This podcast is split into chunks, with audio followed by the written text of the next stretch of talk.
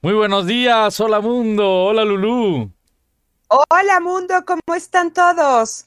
Qué gusto saludarlos. ¿Cómo te ha ido? ¿Qué tal tu semana?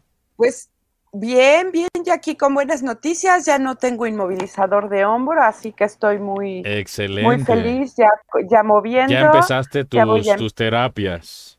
Voy a empezar mis fisioterapias y entonces muy contenta, muy contenta porque este ya ya sin esto ya puedo moverme, ahora sí, ahora sí ya puedo levantar los dos. Ay, qué bueno. Ya ya me puedo peinar. ¿Sientes dolor cuando mueves tu brazo? no.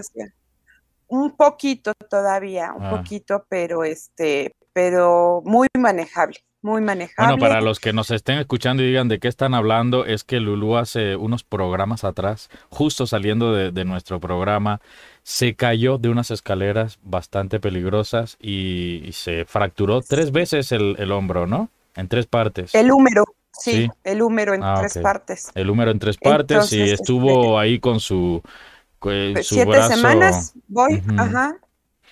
Casi nuestros programas, Sí, sí. He, esta- estuve, he estado eh, este, pues, con, con incapacidad, con este, inmovilizada, pero ahorita ya yo solita haciendo mis terapias, pues ya, ya voy, ya me puedo peinar, ya me puedo bañar, ya me puedo este, vestir. Entonces, para mí eso ha sido una maravilla porque, eh, pues, independientemente de lo lindo que se porten contigo, el no depender de otras personas es maravilloso, ¿no? El poder ser autosuficiente. Claro que sí, aunque Y todavía no pondrás, contenta. no podrás este, hacer gran esfuerzo. Todo con calmita, ¿eh? Pues sí, me dijo con calmita, pero que pues prácticamente ya podría hasta, hasta cargar poquito peso para Mm. que el hombro se vaya, se vaya acostumbrando. Lo que el doctor, doctor quiere es que justamente lo vaya, lo vaya moviendo. Y pues ya te platicaré porque pronto voy a tener al rato mi, este, mi fisioterapia, entonces a ver qué tal, qué tal nos va. También muy contenta porque el lunes me tocó vacuna, entonces ya tengo mi segunda dosis. Entonces también. Yo el muy- lunes, muy el lunes feliz. me tocó la primera. Sí, sí, Sí, el lunes pasado fui tempranito con tremendo frío. Mucha gente, muchísima gente, pero la ¿Sí? atención fue rápido. Rápido, muy organizado. Aquí en Chalco, la verdad, con mi abuelita, con mi mamá y conmigo he podido constatarlo. Muy organizado, muy Organizados. bien. Sí, sí, sí. En ningún momento estás de pie, todo el tiempo estás sentado, bajo techo. eh, toda la atención, siempre hay alguien atento a ti. O sea, muy bien, muy, muy organizado. Felicidades al gobierno de Chalco por eh, es- esta, todo, todo esto que hicieron, fa- que siguen haciendo, porque todavía faltan otras dosis, ¿no? Claro, por supuesto. A ti te tocó apenas la primera. Apenas tú ya, Entonces, tú ya todavía en felicidades. cuanto- Yo ya, yo Ya estás acabé, inmunizada. ya acabé, ya acabé. Aunque ya, bueno, bueno. tal vez esto sea un Pseudo. tema, un tema de un próximo encuentro, hablar de la vacunación y del COVID, pero este, no, no, como que no nos han dicho cuál va a ser la dinámica, porque yo creo que cuando terminen Es- con unos, ya casi hay que empezar otra vez con los primeros, ¿no? Otra vez con los que siguen, exacto. Yo tengo un sobrino que ya eh, vacunado ya le, le dio COVID. Sí. O sea que hay que, hay que seguirse cuidando Claro. muchísimo porque, porque esto no, no ha acabado. Y como dices, cuando acabemos, no sé si es volver a empezar. Así sí, es. él ya vacunado y con COVID. Entonces, Bueno, Sí, ¿y, y qué, y qué te ha parecido el personal médico, las enfermeras, los doctores, la gente de Súper logística? eh, súper atentos. La verdad es que sí. Yo en experiencia propia ahora sí me tocó ir con mi inmovilizador de hombro y cabestrillo y pues trato VIP. Digo, Sí. sin que ahora sí que me tocó sin querer queriendo este trato VIP, un trato muy especial por por ir con esa incapacidad, pequeña incapacidad, sí me tocó muy buen trato, o sea, un trato bueno, sí, sí. preferencial de vaya hacia otro lado, este, por acá. Ahora sí que me iba con los viejitos, con los de silla de ruedas, con los de, con los que estaban más malitos, ¿no? Just- Pero no, excelente, ¿eh? la verdad que sí estoy muy, Qué bueno. muy, muy agradecida y muy emocionada. Porque Qué bueno y bien. ojalá y en todo el país así sea, ¿verdad? Y no solo en México, en todos lados, que la gente reciba un trato digno. Este, nadie tiene la culpa de esto que está pasando. Y, Claro. y también es un deber social que nos ayudemos a salir adelante juntos y más responsabilidad para un gobierno, ¿no? Claro, por supuesto. Ojalá, ojalá pronto puedas, todos podamos estar vacunados. Primero Dios. Eh, déjame decirte además que yo soy extranjero y que no hubo ningún tipo de diferencia en el trato. Este, como cualquier persona residente legal en este país, eh, ya sea que nacieras aquí o que vivas y trabajes aquí, bienvenido. Es un derecho, la salud. y muy padre, muy padre. No tengo ninguna queja, ah, pues ni con mi mami, ni mi abuelita, ni yo. Maravilloso, maravilloso, qué bueno, me da muchísimo gusto. Muy bien, pues hoy estaremos hablando un poco sobre, eh, ya te preguntaba, el personal de salud, la gente que está organizando, por ejemplo, en el estacionamiento, organizando el fluido de la gente, de los coches. Eh, hoy estaremos hablando un poco sobre los trabajos, los empleos. Y el tema de hoy es trabajos difíciles. Eh, ¿Qué trabajo no haría usted, por ejemplo? que diga, no, ni por aquí me pasa hacerlo, no lo voy a hacer nunca. Para eso yo creo o espero que haya gente, porque si depende de mí, yo no lo hago. ¿Qué trabajos? Piense, escríbanos por ahí en el chat. ¿Qué trabajo usted no haría? No se atrevería a hacer nunca. Exactamente. Ese es el tema de hoy y por ahí, bueno, pues tenemos nuestra ya conocida este, frase de introducción, si nos la puedes poner, Reinel, claro por favor. que sí. Adelante la frase. Veamos. Elige un trabajo que te guste y no tendrás que trabajar ni un día de tu vida. Interesante, ¿eh? porque si de veras encontráramos esa pasión por lo que hacemos o tuviésemos la oportunidad de hacer lo que nos gusta, porque hay mucha gente que está en lo que no le gusta, pero no, no porque no quiera, sino por necesidad, ¿no? Claro, claro, pero esta, esta, esta es una frase totalmente cierta. Cuando haces lo que te apasiona, de verdad que se te va, se te va el tiempo, quieres tener más tiempo para seguir haciéndolo. Y no lo consideras trabajo. y no lo consideras trabajo. lo, consideras un pasatiempo, un hobby, algo, algo muy divertido, ¿sí? Por muy rudo, muy difícil que sea, si esa es tu vocación, eso es lo que te gusta, no lo considerarías un trabajo, es lo que dice esta frase, ¿no? Eso, eso sería como la, la conclusión de este programa, ¿no? Este, elige algo que realmente te guste mucho hacer, te apasione hacer algo, algo que no importa que sea, si a ti te apasiona planchar, pues plancha y, dedícate a planchar porque eso es lo que te va a mantener feliz y, sentir que no estás trabajando, ¿no? Oye, pero puede haber, puede haber pasión, por ejemplo, en trabajos como esos que, que nos mencionabas preparando este trabajo, oliendo axilas, destapando caños o limpiando vidrios en las alturas. Yo creo que no, yo creo que yo creo que sí son trabajos este que nos tocan este que pues que llega uno por casualidad, ¿no? Sí. Que, que, que en, el afán de buscar trabajo y pues te lo ofrecen y dices, bueno, pues me toca este me toca hacerlo, ¿no? O sea, yo no me imagino de ninguna manera obviamente pues ya hablando de trabajos difíciles, ¿no? Dicen, trabajo difícil mencionado en todas partes, ¿no?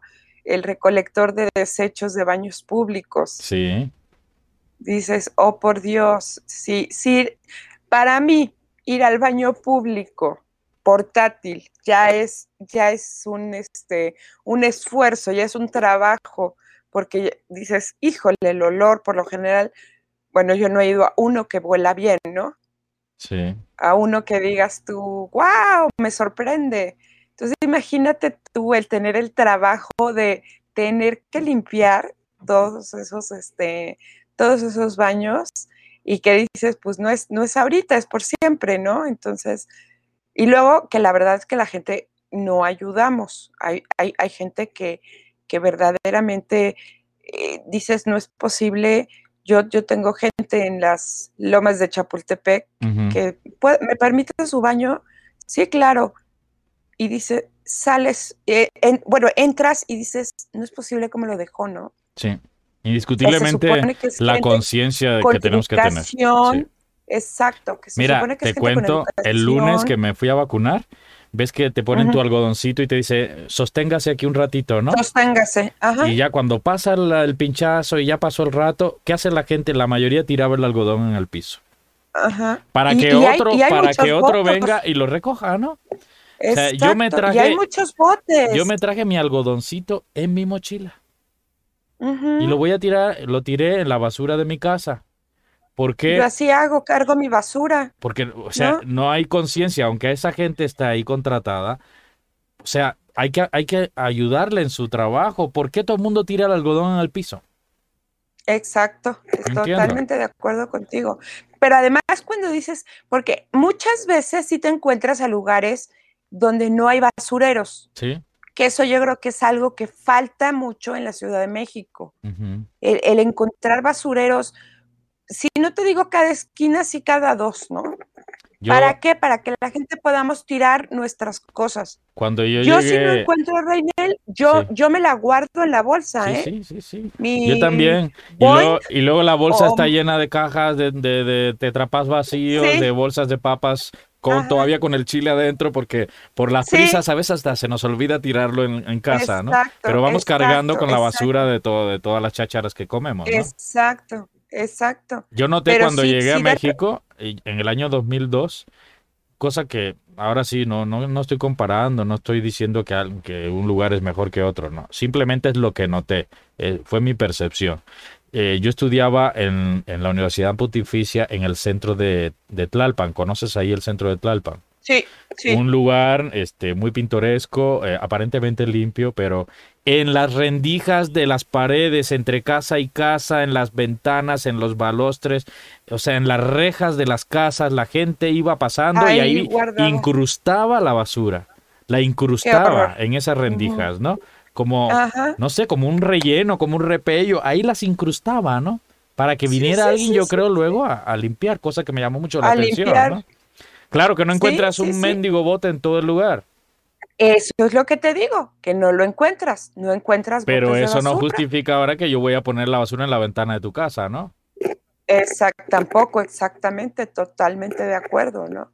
Entonces sí, este, realmente este, eh, es algo que debemos de, de aprender, pues, ok, sí, qué terrible trabajo ser un este, recolector de desechos de baños portátiles, pero pues siempre manejarnos con, pues como con educación y decir, yo un baño, dice siempre, o sea, y más si no es mío, volteo y digo que lo deje impecable, ¿no? Sí. O sea, como lo, como lo encontré. Bueno, es más, creo que si encuentro algo en el piso, yo lo recojo, aunque sea con un papelito, pero lo recojo y lo, y lo pongo, porque Sí, dices, eh, me gusta que la gente encuentre bien lo que, cuando yo salga, que encuentre bien. por ejemplo, hablando de los baños, el- el- nosotros los hombres que solemos salpicar toda la taza, pues tener la delicadeza de limpiarla, ¿no?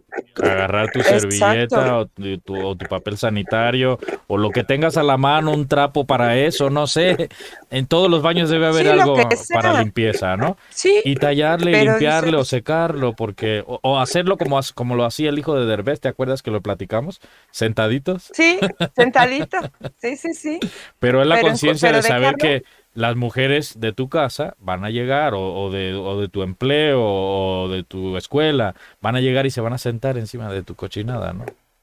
Exactamente, entonces, este más vale, pero sí, no cabe duda que, que si, si, si yo de por sí pensar entrar en un baño público es terrible, eh, pensar en ser un recolector de desechos, digo, qué trabajo más difícil, ¿no? Qué trabajo más difícil. Otro Sí. trabajo difícil que me encontré por aquí, Ahí tienes una lista pues, interminable, ¿eh? Interminable. los destapadores de drenaje, que es pues, muy parecido a lo que estamos hablando de, Sí. de, este, pues de, de que son realmente pues cosas asquerosas y olores feos, ¿no? Pues sí, hay popó, Entonces, ¿qué hay dices? ratas, hay Ajá, cochinada y media, lodo ajá. y aguas este, contaminadas, ¿no? Muchos Sí, de ellos, Lulú, también eso, se ¿no? tienen que sumergir así literalmente en el lodo Sí. para destapar el- el- la, el- la alcantarilla, ¿no? Claro, toda la alcantarilla que está, que está en la ciudad y que si, si de repente ves cuando que si Tabasco, que si esto, que si se inundó, pues todo el agua es negra, ¿no? O sea, todo son, son puras aguas negras. Sí, aunque hay máquinas de desasolve, ¿no? Esas que vienen con sus tubos. Exacto. Pero a veces se necesita manualmente meterse e investigar qué, por qué está tapado, ¿no? Claro, claro, pero, pero sí, sí, sí, mis respetos otra vez para, para esos, este, esos personajes que, que, que a eso se dedican, porque eh, vaya trabajo difícil, ¿no? Tenía por aquí también un, este, que hasta me sonó chistoso, pero contador de peces, ¿no? A ver, ese cómo es. Pues eh, literalmente te, la, te, pones a contar los peces de, de, de, un estanque. De cierto, este, un estanque, ¿no? Entonces sí es así como que. O sea, peces vivos, ahí va uno, ahí va otro, ahí va otro. Ajá, ahí va otro. Pero ¿y el, el movimiento? pues imagínate cómo, cómo, o sea, los voy separando, te voy metiendo en un este. en una rejita. luego cuando son este granjas de peces así como muy abundantes que los sacan así a montones, ¿no? Me imagino que también ese trabajo de irlos seleccionando y contando, ¿no? También. también debe de tener su gran, este, su gran problema, ¿no? Este, el oledor de cuerpos oledor de cuerpos, este, sí, este, yo dije, si usted, si usted adelantó la comida, le, sugerimos que vea el programa más tarde, en un horario donde esté menos lleno. Menos lleno de cosas este, desagradables, pero sí, sí, sí, hay, hay especialistas en, en, en, oledores de, Si te huelen las patrullas, si te huelen las ardillas, Sí, sí, sí. Si te apesta Pero el también cómo te huele una crema o cómo te huele un perfume. Mm. Una vez, una vez aplicado el producto, cómo hueles, ¿no? Como, exacto, cómo te huele a ti. Sería como un, cata, como un catador, pero con la nariz. Como un catador, exactamente, ¿no? Pero tienes que... ¿Harías tú un este trabajo de eso, Lulu? Bueno, si, si Depende que hubiera que catar. Si tienes que oler perfumes en el cuerpo de alguien, pues ya es, es algo que no se me hace desagradable. Lo malo es que tuvieras que oler su peste para saber qué, qué, qué producto A dónde llegas, sí, exacto, ¿no? O a mí, por ejemplo, particularmente, no sé si lo sabes, yo soy anti pescados y mariscos. Ah, sí, no, no sabía. sí, Sí, entonces si a mí me dices, ponte, yo sé y el mundo entero, ¿no? Pero si a mí me dices, ponte a oler pescados y mariscos, bueno, o sea, yo acabo vomitada. me recordaste al clásico, a la clásica obra Perfume. Ah. Que empieza describiendo empieza describiendo en esta sociedad este, parisina los olores fétidos que existían en su momento. Acuérdate que en aquel entonces, en la época colonial, el perfume se echaba en la cabeza y era como una especie de resina, lo que hoy sería una esencia, y el se ponía el pomito de cabeza para que escurriera de vez en cuando y te fuera sí porque la gente no se bañaba tan seguido como hoy no entonces en, la en esta obra es un, es una novela en esta obra empieza describiendo todas las pestilencias que había en la sociedad parisina de, entonces, los olores a pescado, porque también era un lugar de puerto. Eh, muy interesante, me, recordaste con esto del pescado. Ajá. Sí, entonces te digo, a mí me dirías eso, pues, ay, no, no, qué horror, este, eh, ser un, ser un eh, oledor de cuerpos o oledor de, de, pescados y mariscos, yo no sabría decir. Voy a investigar porque a lo mejor paga muy bien. claro, ¿por qué no? Este, oye, otro. Hoy mucho respeto a los que, estén oliendo cuerpo en este momento. Eh, no, no nos estamos riendo. No, no, ¿eh? no, Todo trabajo, todo trabajo mientras. Mis respetos. todo trabajo es digno. Sí, todo trabajo es digno. No, no, no, pero mis respetos. O sea, es así como de wow. Sí, no vaya a ser que de repente porque ya ves que tenemos un público muy internacional, nos esté oyendo un este, oledor de cuerpos y se ofenda, ¿no? No, no, no, de ninguna manera, no, o sea, sí, sí, sí, o sea, está cañón. Otro, otro, otro que me llamó mucho la atención, que pues lo, lo llaman como un trabajo pues muy difícil, es un recolector de esperma en animales, ¿no? Bueno, ese no me da tanta cosa, ¿no? porque se necesita para la... No, creo que no. Para la inseminación, para este tipo de cosas. Sí, todo, para todo eso, mm. pero pues no, es este, no es un trabajo de lo más este, fácil o, agradable, ¿no? Ciertamente es difícil. Es un trabajo difícil. Pero incluso, incluso, es que normalmente son veterinarios los que hacen eso. Sí, eh, claro. Son gente muy realizada, muy, muy sensibilizada con el mundo animal. Tienen su, sí, tienen su, su, don. Además, todo el bien que, hace. Estaba viendo el otro día cómo, cómo programan el celo de las vacas, por ejemplo, que le, le meten en, ahí en su vagina, le meten un, una como té, eh, que lo que hace es detener la, la, ovulación, no, detener, ya no sé cómo decirle, detener, sí, detener el proceso de ovulación para hacer que si tú tienes, por ejemplo, 10 vacas, las 10 estén en celo al mismo tiempo, las 10 se preñen al mismo tiempo y las 10 paran al mismo tiempo, ¿no? Wow. Es una manera de, ya puedes programar a un animal, fíjate. Así como existe la ovulación Billy en la mujer que también conoce su ciclo, pero aquí es frenar la ovulación, es frenar el ciclo eh, reproductivo de un animal para programarlo más tarde, para programarlo cuando tú lo necesitas. Sí, entonces eso es un trabajo maravilloso porque mejora muchísimo la economía, aunque tengas que meter mano y tengas que maniobrar ahí un montón de cosas, ¿no? Te digo que es, este, hay vocación para todo, porque yo también lo dije, wow. Pero yo lo estaba viendo y los señores muy felices, muy, muy normales, ellos... Claro, como si fuera... Exacto, pues son felices ahí, no hay problema, pero sí, yo digo, wow, mis respetos, trabajo difícil, ¿no? Por eso, por eso eh, este tema, este tema, a pesar de que, a pesar de que es pues, casi un listado, dice uno, wow, o sea, que hay que reconocer a todas estas personas que, hacen esos trabajos que dices, wow, mis respetos. ¿no? Menciónenos ahí usted que nos está eh, viendo o escuchando, menciónenos en el chat, en los comentarios, si ¿qué, qué, trabajo difícil se le ocurre mientras nosotros seguimos platicando. Puede ser que salga o no salga, ya, ya nos daremos cuenta eh, en sus comentarios, ¿no? Alguno que, alguno que no hayamos tomado en cuenta, ¿no? Sí. Otro que dices, madre de mi vida, ¿no? Oledor de gases. Ah, caray. ¿No? sí, ¿De gases pedos? Oledor de gases. Exacto, exacto, exacto. Pero, ¿qué sentido tendría oler una flatulencia? Eh, hay muchas, eh, eh, te puedes dar cuenta de varias cosas.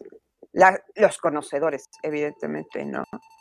Te das cuenta, te puedes dar cuenta de muchas cosas, o sea, de, por dónde va el, ahora sí que el rollo, ¿no? Entonces sí, sí está, está, está, muy cañón. No, definitivamente ahí sí no, ahí sí no, no le entro. ahí sí no, no, le entro, ¿no?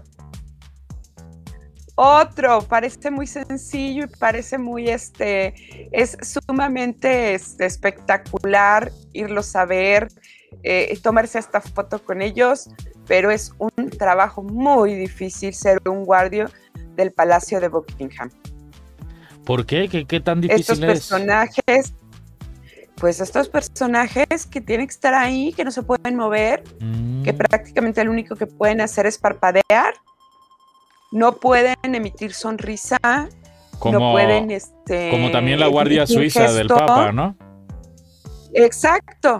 O sea, tú les llegas y...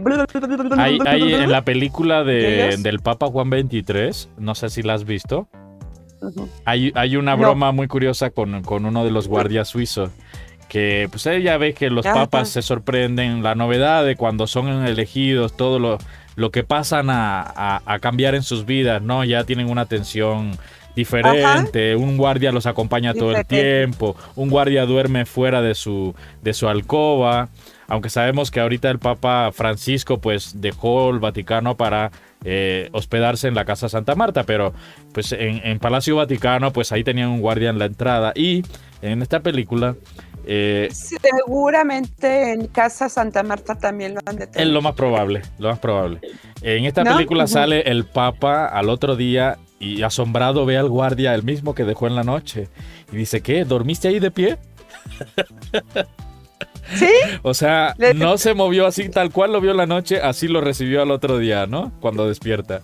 Exacto. Entonces habla Por también de digo, esa sí, sí, muy consagración tan difícil y tan dura que tiene tanto los de Buckingham como los de lo- la Guardia Todos Suiza, ¿no? ellos. Y, y creo que, creo que además, no estoy muy segura, pero creo que es como una vocación, ¿eh? O sea, Sí, si es de yo quiero llegar a ser este guardia de Buckingham, o sea, Mm. es me preparo, me estoy voy hacia allá porque esa es mi meta. Luego los ves marchar y son, ¿No? y son, o sea, unos clones. unos Impresionantes. clones, sí. Impresionantes. Sí, sí, sí. Entonces, Definitivamente Otro- otro la- lo que militarizado, lo militarizado es muy, muy complejo en todos los países, ¿no? La vida militar es muy dura, muy claro. difícil. sí, sí, sí, sí, y mucho entrenamiento. Sí. mucho, mucho entrenamiento, estar, estar duro y dale. Es un rigor, dices, un rigor que vayan constante. parejitos, pare- Ujú, exactamente, ¿no? ¿Cuál otro Entonces, tienes? pues mis respetos para todos, todos estos. Este, ¿quieres? Tú vas, este, también ayuda. No, pues. Por aquí tengo tu lista interminable. Estás en el, en, en los este, guardia del Palacio de Buckingham. También es limpiador de goma de mascar. Limpiador de goma de mascar. Bueno, empezando porque yo no tiro la goma de mascar en el piso. Ya decíamos la conciencia que debemos tenerlo, ¿no? Entonces, Volvemos a lo mismo. entonces se Tú me hace. no, se me- pero yo no lo la haría. cantidad de gente, Yo no, La yo no trabajaría en eso, no porque se me haga humillante, sino porque, canijo, yo no lo hago, ¿por qué tengo que limpiar tus cochinadas si yo no te tiro la- el, el- el chicle, no? exactamente, pero toda la gente, bueno, en, en- en los museos y muchos lugares te, te ven con chicle y te pide que lo, que lo tires. Claro. que lo tires donde te vean antes de que lo pegues o lo pongas donde no se debe. Y en muchos países es un No sé delito si tirarlo en la calle, ¿eh?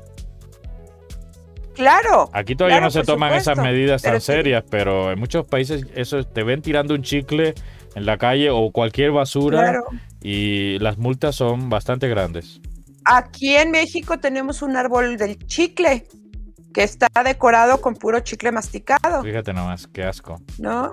Y la gente va y llega y lo pega. Bueno, entonces el, ¿No? el Entonces recogedor es- de goma de mascar tiene que, con su espátula, yo creo, ¿no? Cha, cha, cha, cha, cha, ir levantando. Exacto, ir y ir buscando por todos lados abajo de las bancas. No sé si has percibido que cuando tiran chicle y ya el chicle lleva mucho tiempo en el pavimento, se desaparece y queda como una mancha de grasa.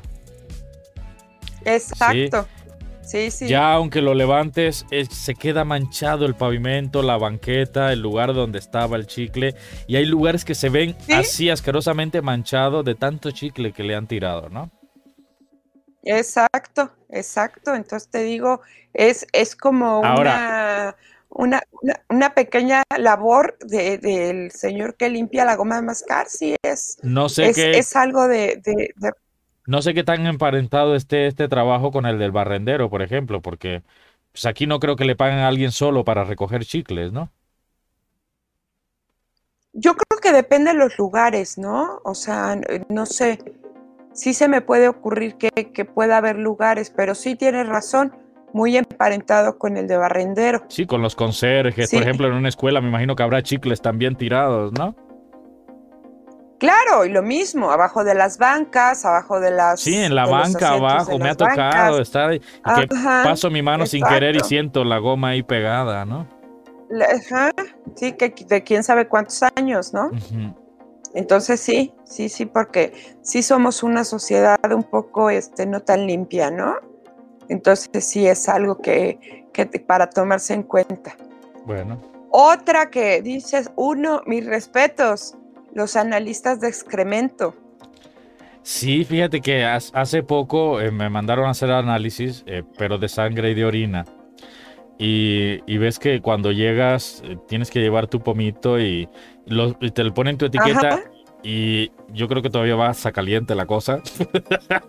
Ajá, y lo ponen sí, en sí, una caja donde están las orinas de todos, ¿no? A mí me dio mucho asco eh, porque además no, no, no, este, no lo tocan ellos. Ellos, ellos te pegan la etiqueta y te dicen, colóquelo ahí. y tú lo colocas, ¿no? Al menos en la clínica Ah, donde voy. Ajá. Y me tocó meter la mano ahí Ajá. donde están los orines de todo el mundo y ahí acomodar el mío, ¿no? Me dio mucho Ajá. asco ver toda es- esa recolección de cosas y pensé que el orine todavía es un poquito más tolerable que el excremento, ¿no? Exacto, exacto, exacto. Imagínate abrirlo, O sea, yo sí. analizarlo, escarbarlo. No, no, no, no, no, no, no, no, no me pasa por la cabeza. Sí, sí, sí, sí, sí. sí. Perdone Y- y, pues, usted, si sí es, perdone hay- usted si es asqueroso, asquerosa. Señor y nomás- laboratorista. Le estamos aquí hablando de pura cochinada, pero vuelvo a lo mismo. o sea, Yo no que sé. Este tema es para como reconocimiento a estas personas que dices, wow, vaya labor, ¿eh? O Yo creo sea, que, mira, ya, ya hasta labor". me está dando cosa, pero yo creo que, que ahí también tienen que ver el olor, ¿no? Porque el olor de las heces te dice también qué tan mal estás, Es ¿no? lo mismo, claro. Qué tan mal estás, qué tan podrido estás, ¿no? O Sí, sea, porque digo, si a lo mejor le he hecho algún tipo de líquido para aminorar el, el- el- la fetidez, pero Sí, o no sé si ellos mismos echen algún tipo. pero lo que te digo, se supone que el olor también debe, debe analizarse, ¿no? También les indica, exacto, entonces está cañón, ¿no? Definitivamente Sí, también sí. el- eh, que esto que está emparentado con la medicina, eh, o laboratorista, o la enfermería, por ejemplo, curar una llaga con pus y todo este tipo de cosas. Como dices tú, También, Lulu, mis es una vocación. Es una vocación también, ¿eh? Eso, ajá. Definitivamente. Claro, por supuesto. Definitivamente. Entonces sí. Este, trabajos difíciles. A ver, yo tengo otro por aquí. Y luego, eh, a ver, Este, este me, lo, me lo proponías, pero actor de una casa embrujada. Este, este trabajo, como, como qué tan difícil sería, o sea, porque de verdad la casa está embrujada y me estoy metiendo a, a riesgos, o porque tengo que fingir que está embrujada, o, o cómo. yo creo que, pues, pues mira, no, no, no sé en realidad a que sí está, está marcado dentro de los, dentro de los más difíciles, pero yo creo que pueden ser, se me ocurren dos cosas. Una, que la gente te pueda atacar. O sea, porque hay muchas veces que tú siendo un actor de esos, la gente te ataca. O sea, tú, tú quieres asustar y no hay quien falte que le eche el fregadazo porque, porque lo asustó, ¿no? Y, de- y, y la segunda parte sería como la, como la parte justamente de empezar con paranoias, ¿no? De decir, este, ah, yo sé que esto es una casa normal, pero y que todos somos actores. Pero ya que- empiezo a percibir pero ya me cosas, está- ya... pero, ajá, empiezo a percibir cosas y me empieza a dar este como, ñañaras. como miedito, ¿no? Entonces, sí, ñañaras, exacto. Entonces, puede ser algo que, que, que, que a eso, que a eso se refieran esas Bueno, dos cosas se me, Yo no sé si yo lo se me haría, ocurre, ¿no? porque dicen que...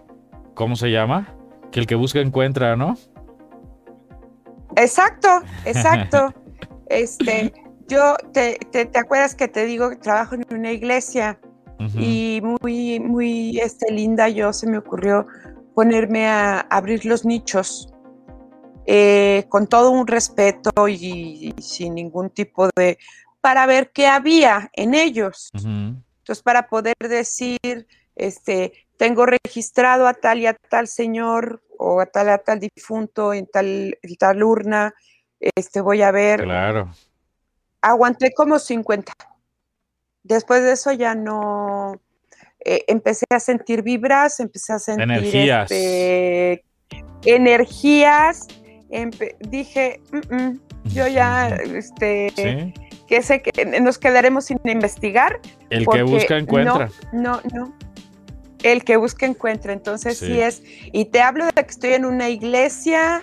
Este, eh, se lo comenté al padre como tal. Estaba haciendo este trabajo, pero no cuente conmigo, ¿no? Con Fíjate esto, que ahora no que me estás meto, ¿no? mencionando esto, uno de los que también anotabas como trabajo difícil son los, pusiste un nombre ahí rarísimo, que son los que preparan los cuerpos para el velatorio, ¿no? Eh, a ver Sí, si está por dice- aquí. Tan- tanatopro- Tanatopractor. Tanatopractor. Tanatopractor. Practor de praxis, ¿no? De Tanatopractor. Y mira que ya lo había practicado, Tanatopractor. Sí. Thanatos, Son los encargados muerte, de arreglar, praxis. restaurar Sí. y preparar los cadáveres en los Hay una serie ahorita en Netflix. eh, no nos ha pagado Netflix, pero ojalá y nos pagara por el sponsor. Eh, hay una serie ahorita que se. No sé si es Netflix o Prime Video, eh, ya no sé, ya, ya me entró la duda. Ajá. Donde eh, son personas que se dedican a esto, a preparar a los difuntos, ¿no? Em, a, a- a, por ejemplo, a limpiar la escena de, de un crimen, recoger la sangre, devolverle las propiedades del difunto a sus familiares. Todo esto que en la cultura asiática tiene todo un respeto y toda una dignidad, ¿no? Aquí somos un poquito más Ajá. eh, desinhibidos en ciertas cosas, pero los asiáticos son muy, muy pudorosos y muy delicados a la hora de tratar con las cuestiones funerarias, ¿no? Eh, no sé si recuerdas la película eh, Violines en el Cielo, creo que se llama. No, Te, te la recomiendo, no, no. te la recomiendo. Ok. Creo que está en YouTube una versión, búsquenla. Violines en el cielo, está estupenda, te la recomiendo porque habla de todo esto, ¿no? Eh, cómo él se queda sin trabajo y su esposa está embarazada, tiene que salir adelante y el único trabajo que encuentra en el periódico le dice que es agencia de viajes, agencia de viajes, así creo que es- aparece como agencia de viajes, pero es de viajes al cielo, ¿eh? Pero al cielo. Entonces Ajá. ellos tenían que presentarse sí. en los lugares, bañar al difunto, vestirlos. Entonces había toda una rutina de cómo doblarlos para ponerles el calzón, para limpiarlos por la parte de atrás, sin que los familiares vieran sus partes íntimas, porque todo eso se hacía enfrente Claro. de los familiares. Y tenían que maquillar a los difuntos, a veces tenían que estar en, en escenas de crímenes y limpiar todo aquello. O sea, una película hermosísima. Y eh, como un spoiler, al final se lo tiene que hacer a su padre, ¿no? Eh, véanla, está muy interesante. Yo no sé si yo haría este, este trabajo. Recuerdo una persona en mi pueblo que trabajaba en la funeraria. Que mm, aparte que estaba medio rarito, eh, lo veíamos así como raro también porque era el de la funeraria, ¿no? Y todo aquel mito de que tocó claro, un no. cadáver, anda con cadáveres, entonces eso ya es como, como, Sí. no sé, como intrigante, ¿no? Sí, sí, delicado, no sé, este, yo creo que, yo creo que es algo, es, es como el, lo mismo que, que, bueno, creo que es menos peor, pero aún así no deja de ser un trabajo impresionante, un trabajo difícil, el ser sepulturero, ¿no? Que Claro. decías tú, que no es lo mismo que este tanatropractor, ¿no? Sí. O sea, pero el, el- el ser aquel que, que hace el hoyo, que baja el, que baja el féretro y demás, Sí. santo Dios, también ha de ser este impresionante, Y ¿no? que está todo el tiempo ahí, en las noches anda cuidando también, o, o a veces tiene que exhumar, También eh, eso de cuidador, cuidador de cementerios, a su mecha o a de veces, a veces este, tiene que exhumar ah. los cuerpos por alguna investigación o por lo que fuera, ¿no? Ajá, ajá, ajá. Sí, sí, o porque hay mucha gente también que les, se les hace muy fácil de, ay, quiero quitar a mi papá para meter o, Sí. o métame los dos en Mira, uno. yo no sé, o cosas así. no estoy muy familiarizado, aunque llevo mucho tiempo, pero me parece que no es tan así. En mi tierra, en mi país, Cuba, eh, creo que a los dos, tres años ya tienes que abandonar la fosa. O sea, aunque te enterraron ahí, esa fosa no es tuya. Hay fosas particulares, sí, pero es, muy, es muy Ah, raro. Mira. Lo normal es que tú tengas que abandonar Ajá. la fosa. Entonces, eh, digamos que entierras a tu familiar o a los dos, tres años, si alguien nos Pero está ¿y viendo. después qué pasa? Ah, bueno, sacas el, el féretro, bueno, lo que quedó, los restos, y limpian con un cepillo dentado con alambre, limpian los huesitos de la poquita carne que todavía quede. Va Ajá. cepillando, la familia tiene que hacer eso, ¿eh? Va cepillando los huesitos de tu familiar, el Wow. cráneo, sí, los huesitos, y se acomoda en una cajita más pequeña. Y esa cajita pequeña se empotra en la pared, en un nicho. Entonces, primero, primero, Y no llega a ser, no llega a ser incineración. no. Eh, eh, se estila, ahorita se está estilando un poco, pero la, la praxis eh, tradicional en mi país es esa. Te entierran eh, y te sacan a los dos, tres años tus familiares, limpian tus huesitos, los acomodan en un nicho muy digno y te empotran en la pared en, en un nicho pues dedicado a tu, a tu familia para que ese espacio de tierra lo ocupe otra, otra Lo persona. ocupe alguien más. O- bueno, otro cadáver. Mira, qué interesante, ¿eh? Sí, Qué entonces ahí entra mucho tanto la participación de la familia como el sepulturero, que tiene que sacar los restos, tiene que abrir la caja, mostrárselo a la familia, todo eso, ¿no? Wow. Wow, me pareció muy interesante, fíjate. Fíjate qué, qué, qué buen este dato cultural, qué buena enseñanza. Rara vez, rara hoy. vez dice yo Como tengo un uno- panteón. Rara vez encuentras a alguien que dice yo tengo un mausoleo, yo tengo un panteón. No, no, no. Eso es muy raro. La tierra es de todos y hay que Sí, porque compartirla. son rápidos. Ah, mira, ok. Como que piensas que piensas que las cosas, digo, sabes como dices tú que los orientales a lo mejor tienen un poquito de sentido diferente o, o, o- o los musulmanes o Sí. qué sé yo, ¿no? Pero si dices, mira, hablando de, de ti, Cuba, tan cerca todo y que me, que me hagas esa observación, esa acotación de decir, no, ahí la tierra la ocupas, te dejan ocuparla, pero poquito tiempo, Sí. me pareció muy, muy interesante. Este, otro, otro trabajo difícil que ya eh, eh, vamos a hablar un poco de no tanta cochinada, un vulcanólogo. Mm, El vulcanólogo creo que tiene, es, es este, también todos aquellos, este, como de película que buscan este, a los tornados o a, o, o- o a este tipo de, sí, de, de fenómenos naturales. de fenómenos naturales. Eh, qué cañón, qué vocación, este, mis respetos, ¿no? Porque, porque sí está muy cañón decir, me voy a acercar, voy a ver la lava, voy a esto, voy al otro, también está. Arriesgarme, muy, porque a veces tienen cañón. que ir a volcanes que están muy activos o, o en plena erupción, ¿no? Es, es lo que más les gusta, ¿no? Sí. Es como digo, un, epidem- un, un- un epi- epidemiólogo, pues ahorita le dieron en su mero mole, ¿no? O sea, Literal. casi casi estudiar, estudian, estudian toda su vida para llegar a para llegar a, a- a encontrar una epidemia de esta Estudias, mira, magnitud. estudias toda este- tu vida. Te encuentras con una pandemia, te haces famoso por ella, terminas alabando al presidente y el, y el pueblo te vota porque fuiste un inepto. Ajá, es por ejemplo. Después de tantos años de estudio, ¿Viste? ¿no? De estudio, sí, está cañón, ¿no? Y bueno, uno muy común, o sea, bueno, no muy común, más bien que lo vemos seguido, pero creo que es un trabajo muy difícil y que debemos también darle todo nuestro respeto, son a los limpiadores de vidrios de rascacielos. No, mana, mamacita, eso sí, no, no, no, no, no, no me sea, imagino. O sea, es, es algo que dices, tú los puedes ver ahí. ¿Qué agallas si yo para ¿No? asomarme en un balcón, en un edificio, me da vértigos? Imagínate sentirme colgando en la parte de afuera. O sea, impensable. Exacto, sí, sí, sí, sí, Impens- sí. No, pensar que tu vida este, depende de cuatro hilitos, o sea, sí está, sí está como, Sí. como muy, muy, muy Vi un cañón, caso en la tele hace un Eh. tiempo ya de dos hermanos que se dedicaban a eso y, y se cayeron de un décimo, un duodécimo, no sé de qué piso.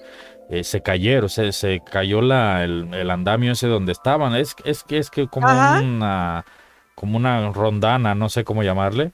Estaban colgados ahí afuera y se cayeron.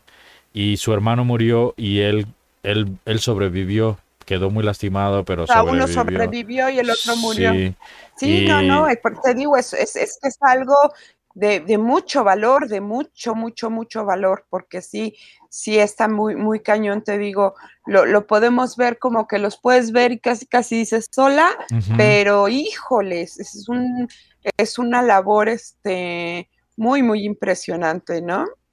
Sí. ¿Te sigues con la de los pollos? Que me pareció muy chistosa. Sexador de pollos. Bueno, estas son personas que agarran al pollito en menos de cinco, cinco minutos o cinco segundos, ya no sé, aclárame. No, tienen cuatro segundos, cuatro, segundos, para aclarar si es pollo o polla. Cuatro segundos tienes, dice que voltea al pollo y en su ano, ahí es donde se ve el sexo del pollo. Si es pollito o gallinita va a ser en un futuro, ¿no? Entonces eh, le aprietan tantito y ellos ya distinguen ahí si es hembra o macho. Y órale, el siguiente, pum, pum, cinco segundos para analizar y determinar si un pollo es pollo o es polla. O polla, sí. Sí, está, está cañón. Y además hacen pues miles al día, ¿no? Entonces, ¿qué dices? Vaya trabajo más, este, más, más difícil, todo, ¿no? Ya, ya no te sé Todo trabajo en serie. Si encuentran una rayita y un... Todo trabajo en serie. ¿También? Los errores que conlleva. Yo, por ejemplo, me dedico a la programación y, me dicen, ay, ¿qué tan complicado es eso? Bueno, hay veces que una fórmula en programación tiene que repetirse miles de veces porque es la misma fórmula que ocupas para otros procesos similares. Entonces uno lo que hace es copiar y pegar, copiar y pegar, copiar y pegar y ir modificando. Copia, eh, copias, pegas y modificas el 1 por el 2. Copias, pegas, modificas el 2 por el 3. Ese trabajo en serie, cuando tú lo empiezas a hacer y ya llevas 10 minutos, ya no sabes ni qué estás escribiendo. Ya se te empieza. Sí. Ya no sabes además si es 11 o 12. Por eso si trabajas en una fábrica, en una maquila y estás trabajando así en serie, como los pollos. Mis respetos también. Aguas, porque eso es muy, muy, muy peligroso si estás este, trabajando, por ejemplo, con maquinaria pesada que te puede lastimar, ¿no? Claro, sí, por supuesto. Es algo muy, este, muy, como muy difícil y que dices, y además tu trabajo muchas veces depende de otros, ¿no? Pero, pero sexador de, pollo yo creo que... Trabajo, ah, no, probablemente ese no. Sexador de pollo yo creo que lo haría bien, ¿no? que hablamos de la maquila y todo eso. Sí. Toda esta parte de la maquila, te digo, tú dependes del trabajo de otro y, y otro depende de tu trabajo. Me tocó para que las cosas hacer una experiencia de trabajo. Eh, una vez fui de misión a un pueblo y, parte de la misión era meternos en el pueblo hasta lo más profundo, ¿no? Vivimos ahí un tiempo y parte era conseguir trabajo en el pueblo, ¿no? Fíjate, no, no solo íbamos a anunciar el Evangelio, sino que la gente viera que estábamos con ellos, ¿no? Y el trabajo que conseguí fue en una fábrica de lámparas de techo. Eh, son unas, unas lámparas de lámina eh, este, inoxidable, de, no sé si es acero o qué tipo de lámina sea, pero ahí es puras maquinarias pesadas que tenían que ponchar y cortar las láminas ya con la medida que tenía y lámina tras lámina pasabas, pac, ponchas, pasas, pac, poncha. No, Lulu, me llené las manos, eran como 39 cortadas tenía yo en mis manos. Algunas bien profundas, otras superficiales, pero imagínate, 39 cortadas las conté yo en el tiempo que estuve ahí en mis manos en ese tiempo. Y hay quien pierde dedos, quien pierde la mano completa. Claro, mano. Porque es, en serie. Es, de mucha atención. Y son máquinas de presión. Pero es estar concentrado, exacto. ¿No? Tener mucha concentración para no perder este. Definitivamente trabajos muy difíciles. muy difíciles. Y bueno, tengo un este. Dentro de nuestro rubro de trabajos difíciles, te hice una lista de los trabajos más estresantes del mundo. Sí. Algunos, algunos, la verdad, yo creo que yo los haría con gusto, aunque fueran estresantes. Aunque fueran estresantes, pero, pero, A ver, menciónanos. Los, trabajos, los astronautas. Definitivamente. Ahí cualquier error te cuesta la vida. Sí. Cualquier error te cuesta la vida eh, tienes que tener mucha capacidad, mucho entrenamiento para, para poder pensar en, subir tan alto, en, estar solo. Eh, es, Estás en un, ambiente que no es el tuyo, no es el tuyo. Cualquier errorcito te mata. Exacto. Exacto. Eh, ya lo habíamos como hablado, pero el, todo el personal militar. Sí. También los bomberos, los bomberos, sí. Los controladores de tráfico aéreo. No sé si tú conoces la complejidad de este trabajo que es este. Pues imagínate que, que des autorización a un avión de aterrizar y haya alguien, a otro avión en la pista, el desastre que se arma, ¿no? Tienes que tener todo muy, muy bien controlado, ¿no? Muy bien, muy bien controlado, muy bien calculado.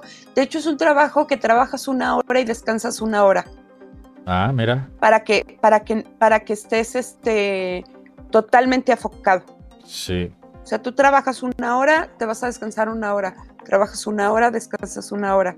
Para, para eh, a ese, ese nivel de exigencia de que tu mente esté despierta y esté así, ¿no?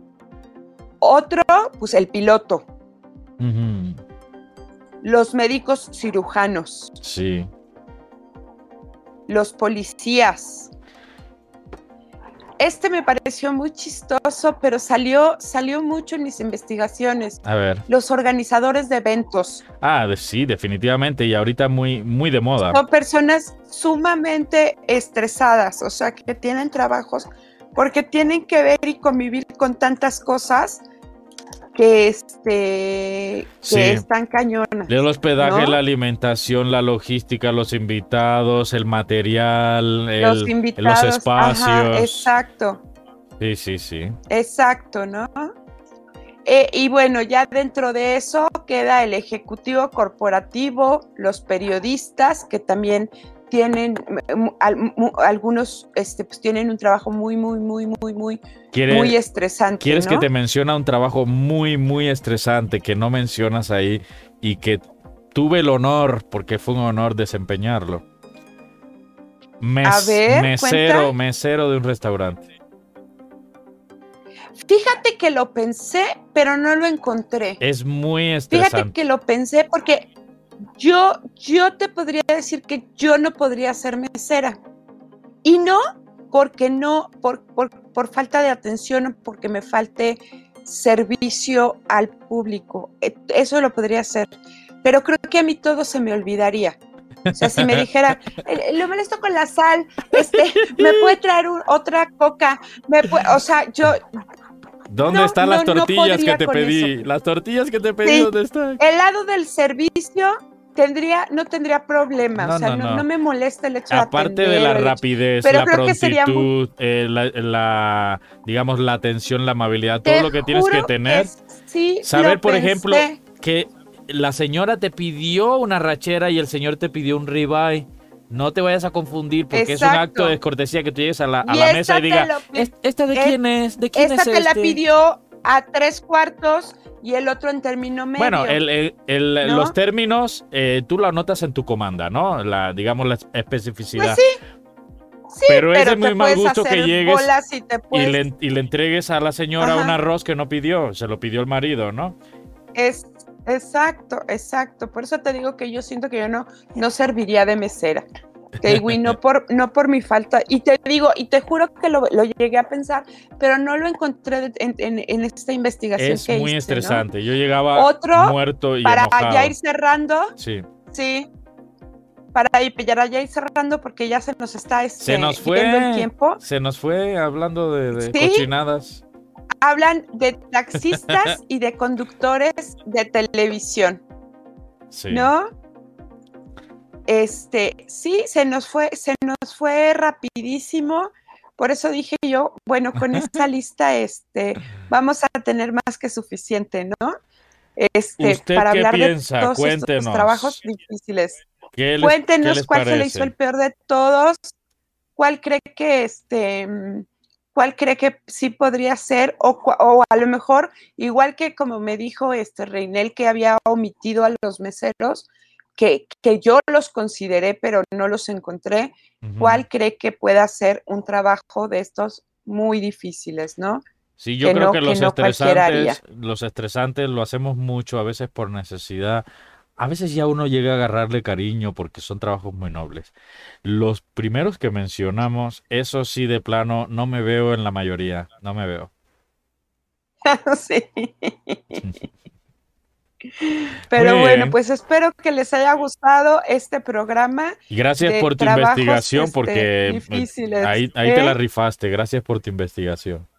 Es que es, es, es, es un tema eh, muy, muy sencillo, pero que llega uno a pensar y, y es como pensar en el otro, ¿no? El decir, Sí, wow, mis respetos por ese trabajo que, que haces, ¿no? es, eso es, Por eso esa es- función eso que es importante. Por ejemplo, si se te rompió un vaso en la casa, lo vas a tirar a la basura, piensa que la persona que recoge la basura podría cortarse, ¿no?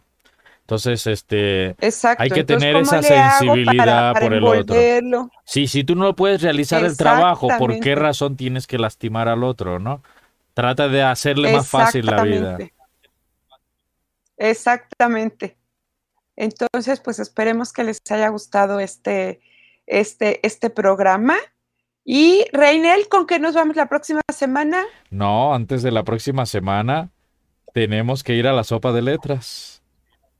Siempre bueno, pero te cuéntanos olvida. cuál es nuestro próximo.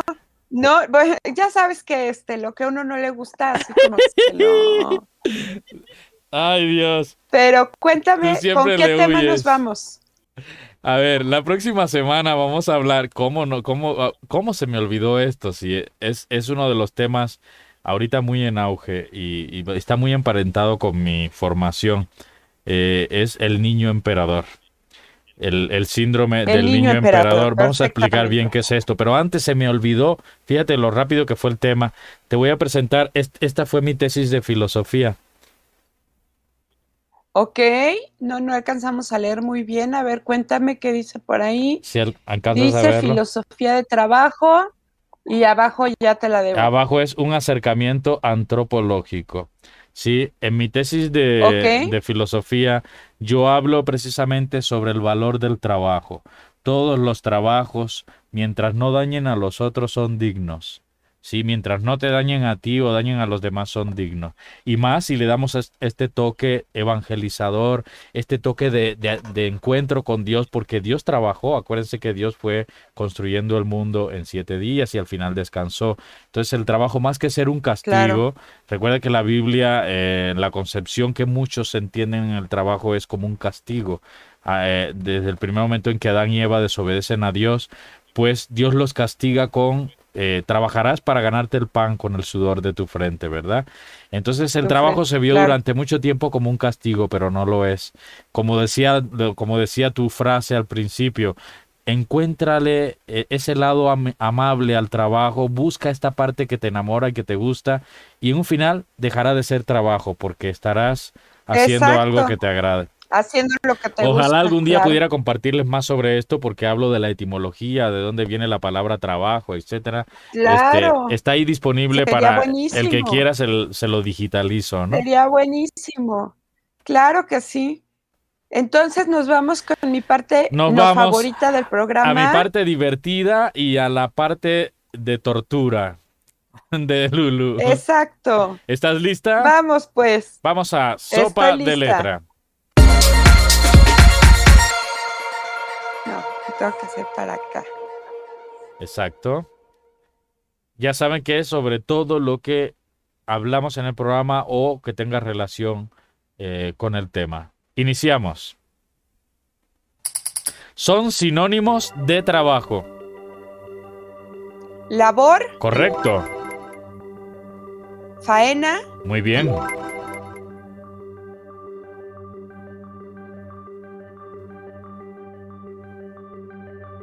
Ayúdenme, ayúdenme, ayúdenme. Labor, faena, solo le falta uno. Recuerden que son tres palabras por panel. Estamos Ajá. buscando sinónimos de trabajo. Obra, Muy bien. Seguimos. Relativo al trabajo.